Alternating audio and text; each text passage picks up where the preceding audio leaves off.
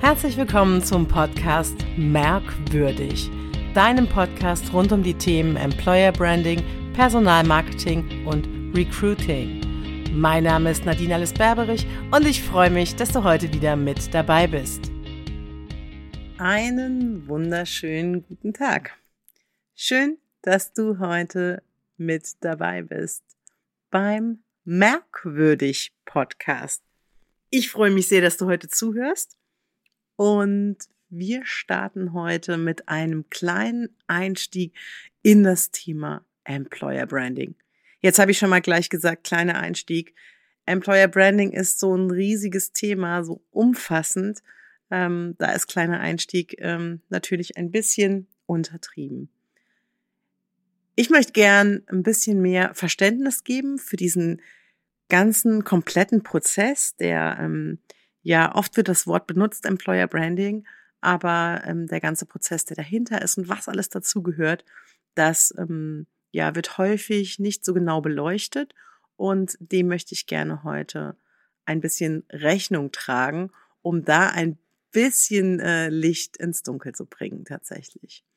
Das ist mir nämlich ein großes Anliegen, ähm, diese ja Begriffsdefinition will ich es mal nennen, ähm, zu fassen, damit alle ein ja ähnliches Verständnis davon haben, wenn wir darüber sprechen, was Employer Branding wirklich bedeutet. Für mich ist es so, dass ja jedes Unternehmen für sich ein eigenes, sehr komplexes System ist, mit ganz vielen Wechselwirkungen.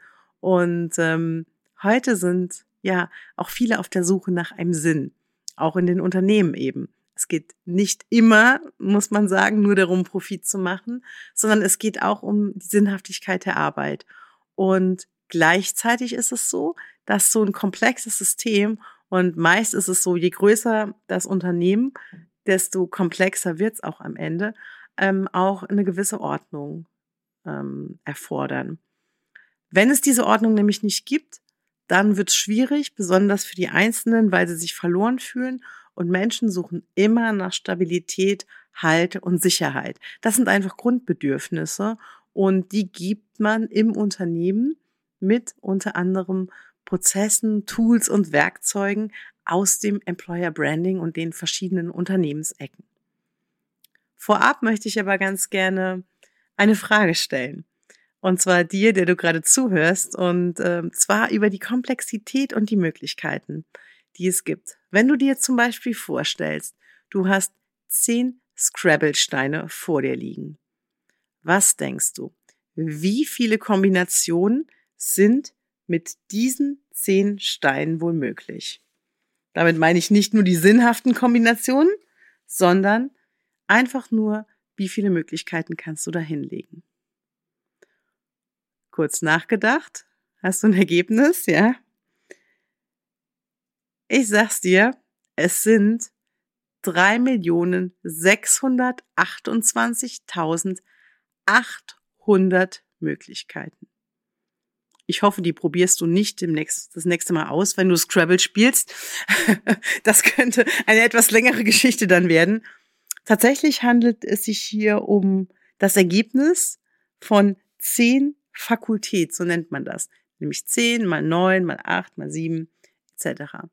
All diese Möglichkeiten stehen einem offen. Wenn man nur zehn, ja, ich sag mal, verschiedene Positionen hat in einer Diskussion, zehn verschiedene Möglichkeiten, einen Prozess zu gestalten. Egal wie man das dann hinlegt, es gibt so viele Möglichkeiten und es gibt nie das einzig wahre Richtige, weil eben genau das ist die Komplexität des Ganzen, die wir oft übersehen, weil es in unserer Wahrnehmung oder ja, in, in deiner eigenen Wahrnehmung sieht es so klar aus, aber in der Wahrnehmung des anderen, der eine komplett andere Brille anhat, eine ganz andere Wirklichkeit hat, für den sieht es ganz anders aus. Deswegen, super spannend. Zehn Scrabble-Steine sind 3.628.800 Möglichkeiten, diese in unterschiedliche Kombinationen zu bringen. Und damit jedes Mal ein anderes Ergebnis zu haben. Und das finde ich wirklich, wirklich besonders spannend. Zurück zum Employer Branding, was ja in den komplexen Unternehmen dann passiert. Und dabei heißt auch komplexes Unternehmen nicht, da möchte ich nochmal wirklich einen besonderen Wert drauf legen, dass es besonders groß sein muss oder eine gewisse Größe haben muss. Auch ein Unternehmen mit 15, 20, 50 Leuten kann extrem komplex sein. Ja, das ist ganz wichtig. Generell verstehen wir im Employer Branding zwei unterschiedliche Dinge, nämlich einmal die Mitarbeitergewinnung, ja, das ist auch meistens das, um ehrlich zu sein, was im Vordergrund steht bei den meisten und was viele sehen fast nur die Mitarbeitergewinnung äh, als Employer Branding Prozess sozusagen oder im Employer Branding Prozess. Und es gibt die Mitarbeiterbindung. Das zusammen, beides, ist der Aufbau und die Pflege eines Unternehmens letztlich als sogenannte Arbeitgebermarke. Interessant wird es, wenn wir über das Thema Marke sprechen oder über eine Arbeitgebermarke, weil wir wissen ja alle, Marken verkaufen sich gut.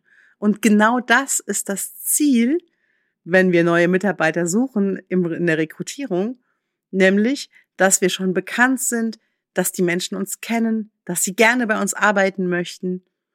Und letztlich ist es genau das Schwierigste, eine ja, positive Anbindung an die Marke, in dem Fall an die Arbeitgebermarke zu schaffen. Deswegen nicht immer das Pferd von hinten aufzäumen, sage ich so gerne. Meistens schaut man sich ja diese Prozesse im Unternehmen, nämlich ganz einfache Geschichte für die meisten, wie sieht eine strukturierte Einarbeitung aus, wie sieht ein strukturiertes Onboarding aus, wie ist ein Bewerbungsgespräch aufgebaut. Das sind Prozesse, die man sich oft erst anschaut, wenn man merkt, hoppla, ich muss rekrutieren, ich muss Leute einstellen, ja, ich habe Aufträge gewonnen, etc. Und dann zäumt man so ein bisschen das Pferd von hinten auf. Gut ist es aber, wenn man sich über all diese Prozesse Klarheit und Transparenz verschafft, um schon mal grundlegend den Grundstein zu legen. Weil all diese Prozesse sind nämlich ein Garant dafür, dass im späteren, wenn ein potenzieller Kandidat, Mitarbeiterin, Mitarbeiter auf das Unternehmen treffen und man mit ihnen spricht, sich austauscht, gegebenenfalls ein Arbeitsverhältnis zustande kommt, dass sie dann auch von vornherein ein gutes Bild haben, zufrieden sind. Und somit spielt auch das alles und zahlt das alles schon auf die Arbeitgebermarke ein. Ich wiederhole das nochmal ganz kurz, weil das wirklich schwierig zu verstehen ist. Das Recruiting ist auch die Spitze des Eisberges. Die Basis sind die Prozesse, die verankert sein müssen. Ja. Und das, da wird's halt wirklich, wirklich spannend. Es geht los bei der Arbeitgeberbekanntheit. Ja. Wie bekannt ist ein Arbeitgeber? Kennt man ihn gar nicht? Ein bisschen? Kennt man ihn sehr gut? Denkt man ihn zu kennen? Auch das könnte eine Frage sein. Ähm, dann hat man das Thema Arbeitgeber-Image. Und als nächsten Punkt die Arbeitgeberattraktivität. Und erst dann kommen wir in das Recruiting, in den Rekrutierungserfolg und können darüber auch die Ziele sehen über Quantität und Qualität der Bewerbungen. Das ist auch besonders wichtig. Wer ein sehr gutes Arbeitgeberimage hat, wer eine hohe Arbeitgeberattraktivität hat, der wird auch quantitativ als auch qualitativ entsprechende Bewerbungen anziehen. Wenn ich niemanden kenne und wirklich viel rudern muss und viel Budget reingeben muss, um zu rekrutieren, mich keiner kennt, dann wird es auch schwierig, die passenden Leute zu finden für mich, ja. Und es ist sehr kostenintensiv am Ende. Wichtig ist, bei allem, was man sich anschaut im Employer Branding, dass man Strategien entwickelt, im Kleinen wie im Großen, diese auch umsetzt und auch schaut, dass es messbar ist. Weil was wir ganz klar im Employer Branding sehen, in diesem ganzen großen Prozess von ganz unten Bekanntheit, Image, Attraktivität bis zum Recruiting, ist, dass wir damit auch das Geschäftsergebnis und den Markenwert generell des Unternehmens als auch von Produkten, ja, die damit einhergehen, wenn man das kennt, steigert. Und das ist natürlich ein sogenannter Nebeneffekt, der aber sehr, sehr entscheidend ist für das, was auch ein Budget zum Beispiel reingegeben wird, um genau diese Employer Branding Strategien fortzuführen. Wichtig ist, dass es eine ganz, ganz große Wertschöpfungskette ist. Das ist das große Ganze. Wo ist Employer Branding aufgehängt deswegen? Bei viel im Personal, Human Relations, Room Resources. Aber ganz wichtig ist beim Employer Branding, dass es das große Ganzheit, große Ganze ist. Und zwar mit Marketing, mit Kommunikation, Unternehmenskommunikation, dass die Geschäftsführung, Vorstand etc. an Bord ist. Nur dann können ganzheitliche Prozesse geschaffen werden in diesem großen, komplexen System jedes einzelnen Unternehmens. Und nur dann können Dinge auch wirklich funktionieren. Wenn der, wenn der Geschäftsführer, Geschäftsführerin, wenn die nicht im Boot sind, wenn Marketing, wenn Kommunikation nicht im Boot sind, wenn Personal kämpft, und das sehe ich ganz, ganz, ganz oft, für ja, verschiedene Sachen, auch im Recruiting, dann wird es echt schwierig.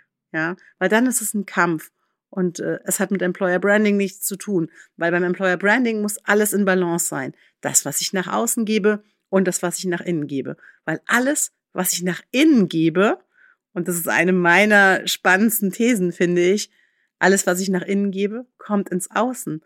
Und zwar gefiltert durch die Person, die das wahrnimmt. Und die gibt es weiter an Freunde, Bekannte, Verwandte. Und das ist der erste Eindruck, den ich habe zum Thema Bekanntheit. Wie ist ein Arbeitgeber bekannt? Häufig ist es leider so. Wir kennen das zum Beispiel von Bewertungen äh, im Internet, ob das jetzt ähm, Hotels sind oder auch Arbeitgeber auf Arbeitgeberplattformen. Ähm, Meistens bewerten die Menschen etwas, was ihnen negativ aufgestoßen ist. Sehr selten wird oder weniger selten weniger oft, wird bewertet, was wirklich gut gefallen hat. Die typische Frage, Schatz, wie war dein Tag? wird oft nicht mit den Dingen beantwortet, die sehr positiv waren, sondern mit der einen negativen Sache, die vielleicht aufgekommen ist. Und dahin zu kommen und als Arbeitgeber wirklich den Unterschied zu machen dann eben auch in dem Punkt Arbeitgeberattraktivität, wirklich attraktiv zu sein, das ist ein umfassendes Konzept. Und es beginnt ganz, ganz rudimentär bei einem potenziellen Bewerber, der zum ersten Mal etwas von dem Unternehmen wahrnimmt, etwas sieht. Für mich immer das Auge. Also wo kommt er in Kontakt mit dem Unternehmen? Das könnte natürlich Werbung sein, das könnte eine Stellenanzeige sein, aber der erste Kontakt und da sieht er auch schon was, nämlich zum Beispiel sein Gegenüber könnte in einem persönlichen Gespräch mit jemandem sein, mit einem guten Freund. Man könnte mit einem Ohr etwas mithören, weil zwei andere sich unterhalten, zum Beispiel im Café oder auf einer Party. Das alles könnte bereits der erste Kontakt sein mit einem künftigen Arbeitgeber. Deswegen alles, was im Innen passiert, geht auch ins Außen.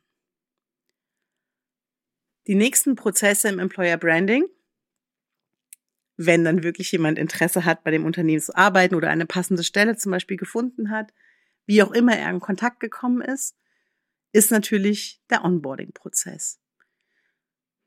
Es geht los mit dem ersten Kontakt tatsächlich. Die Bewerbung wird abgesendet oder man ruft sogar vielleicht vorher an. Wie wird hier reagiert? Wie ist das Welcome? Ja, ganz wichtiger Punkt. Wie beantwortet jemand am Telefon vielleicht eine offene Frage, bevor eine Bewerbung abgeschickt wird? Wie wird reagiert, wenn eine Bewerbung angekommen ist? Wie schnell wird reagiert? Wird überhaupt reagiert? Hört man nie wieder etwas? All das gibt's ja tatsächlich. Und wie schaut das aus? Wie sieht es aus mit einem Gespräch? mit einem ersten Bewerbungsgespräch, wie wird das Ganze aufgebaut, bis hin dann später zu einer möglichen Absage oder dem Einstieg in das Unternehmen. Der erste Arbeitstag. Wie ist es mit einer technischen Ausstattung? Wie sieht mein Arbeitsplatz aus? Wer sind meine Vorgesetzten? Wer ist bei mir im Team? Wie werden Feedback-Gespräche geführt? Wie ist die Kultur im Unternehmen? Wenn ich da bin und dann nicht vergessen und nicht zuletzt, wie könnte ein Austrittsprozess ausschauen? Und in dem Fall egal, ob der Bewerber gekündigt hat oder zum Beispiel, oder der nicht mehr der Bewerber, der Arbeitnehmer, oder er vom Unternehmen entlassen wird, aus welchen Gründen auch immer. Die Gründe könnten vielfältig sein, persönliche Gründe, Krisen, Schließung des Unternehmens im schlimmsten Fall. Für all diese Dinge sollte es einen Prozess geben. Für alle Möglichkeiten, damit hier der Mensch betrachtet wird und Employer Branding gebrandet wird, würde ich jetzt gerade sagen, im Employer Branding ganzheitlich betrachtet wird und das Unternehmen damit auch seine Kultur lebt. Weil solche Prozesse eben dann aufzuzeichnen, und das ist ein ganz wesentlicher Bestandteil, Bestandsaufnahme zu machen. Wie sieht es aus? Was habe ich heute an diesen Prozessen? Auch erstmal aus der Ich-Perspektive.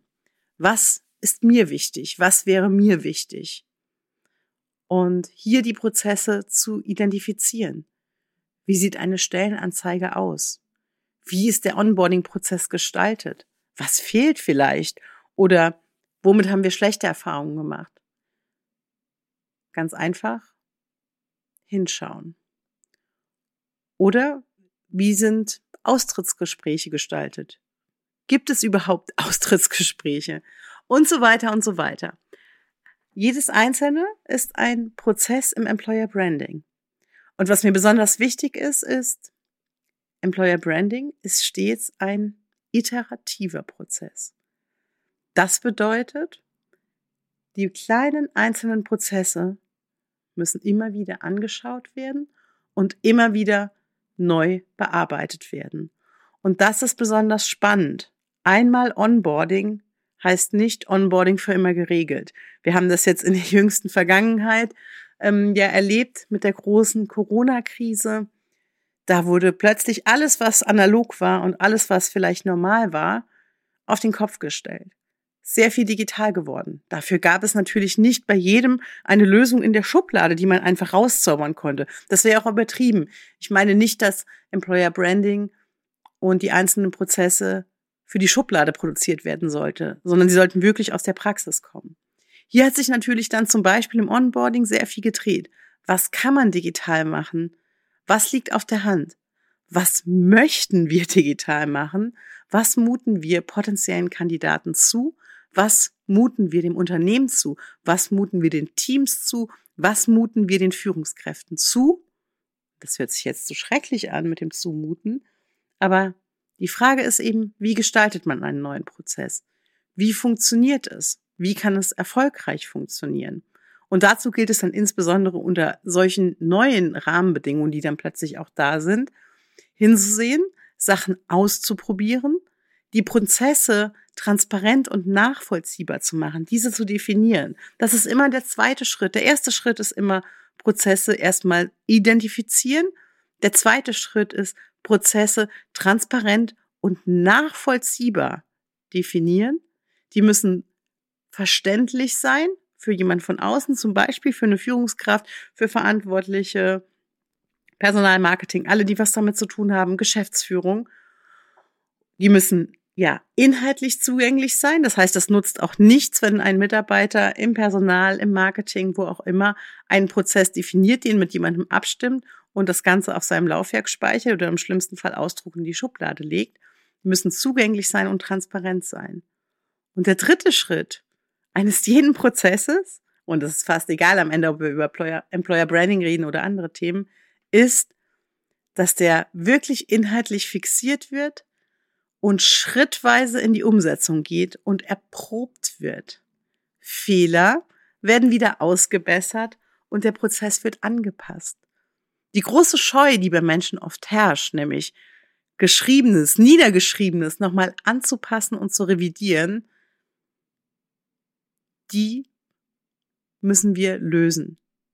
Nämlich, indem wir sagen, Fehler, wir machen Fehler und das sind ja keine schwerwiegenden Fehler meistens.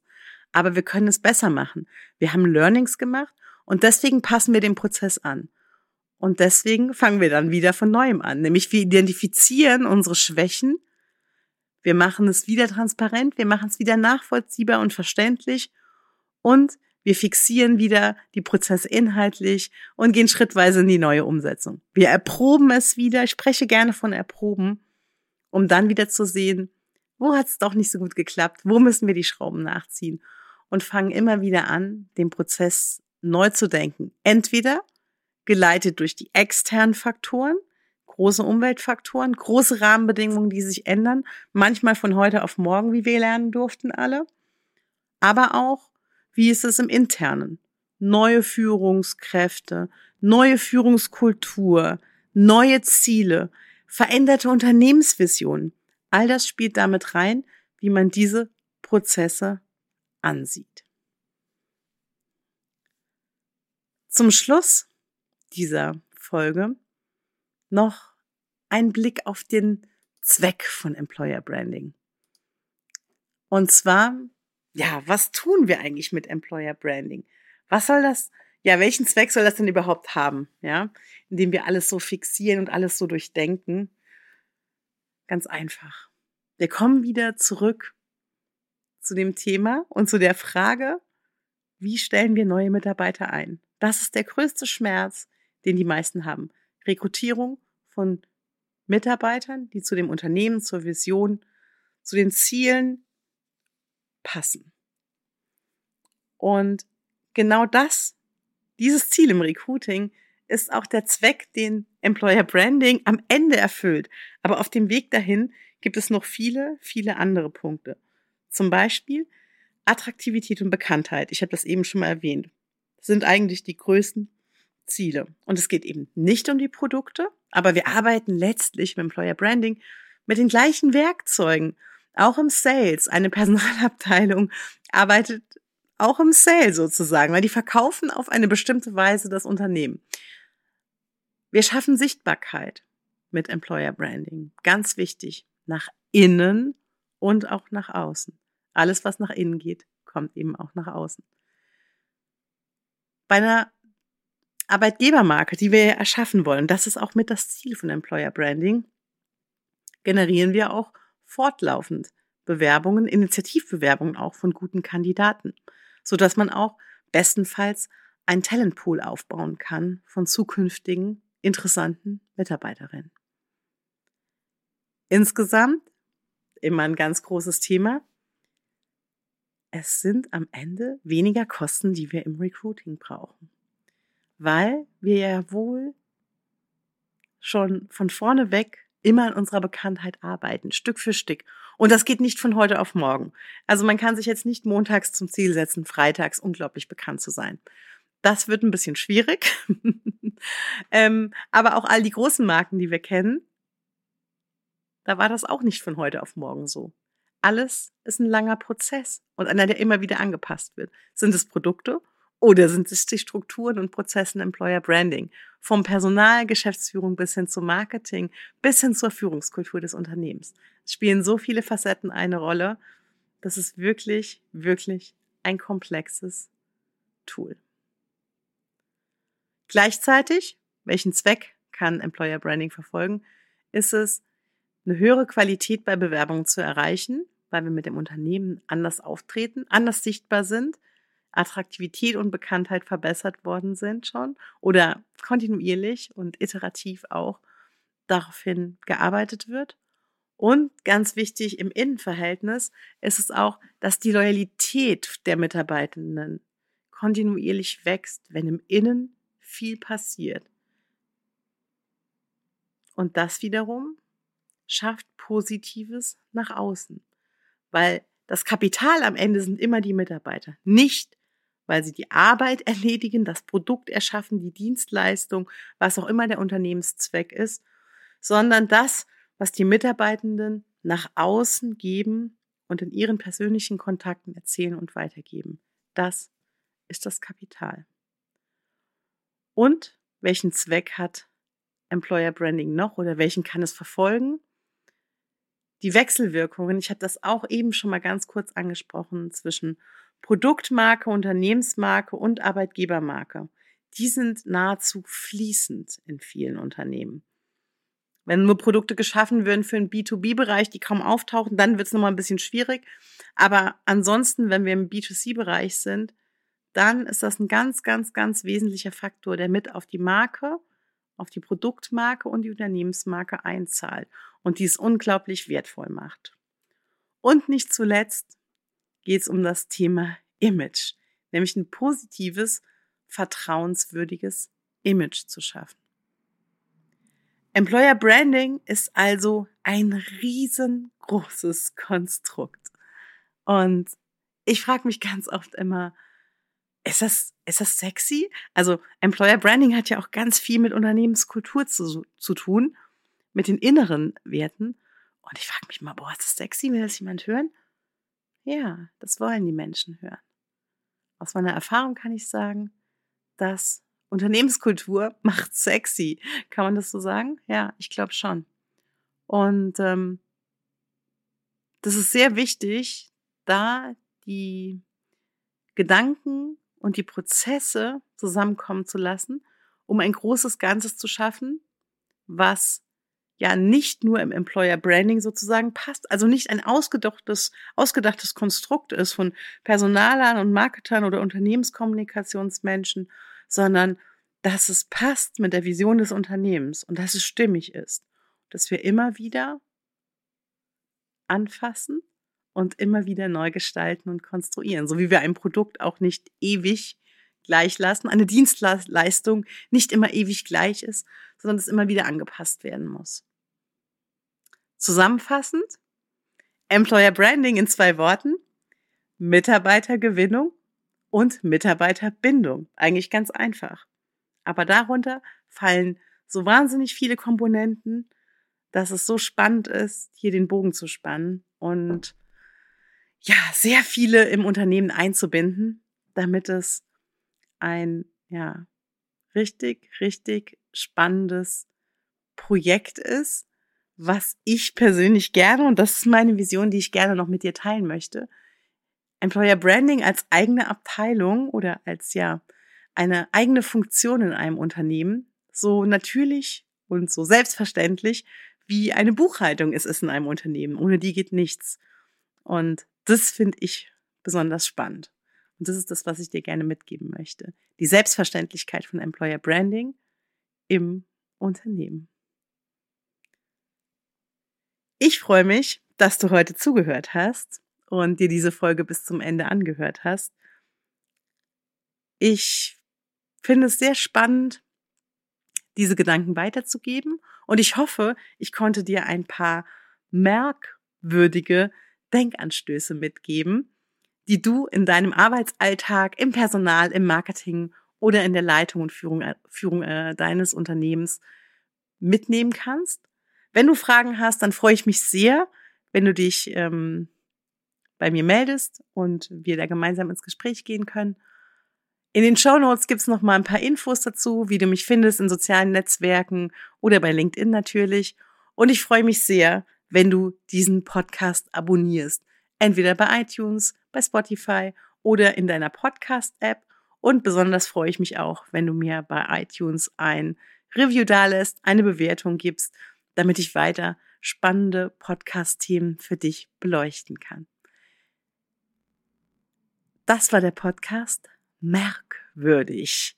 Der Podcast für Employer Branding, Personalmarketing und Recruiting. Ich freue mich auch, wenn du mich weiterempfiehlst und wünsche dir noch einen schönen Tag und freue mich auf die nächste Folge. Bis dahin, deine Nadine Alles Berberich.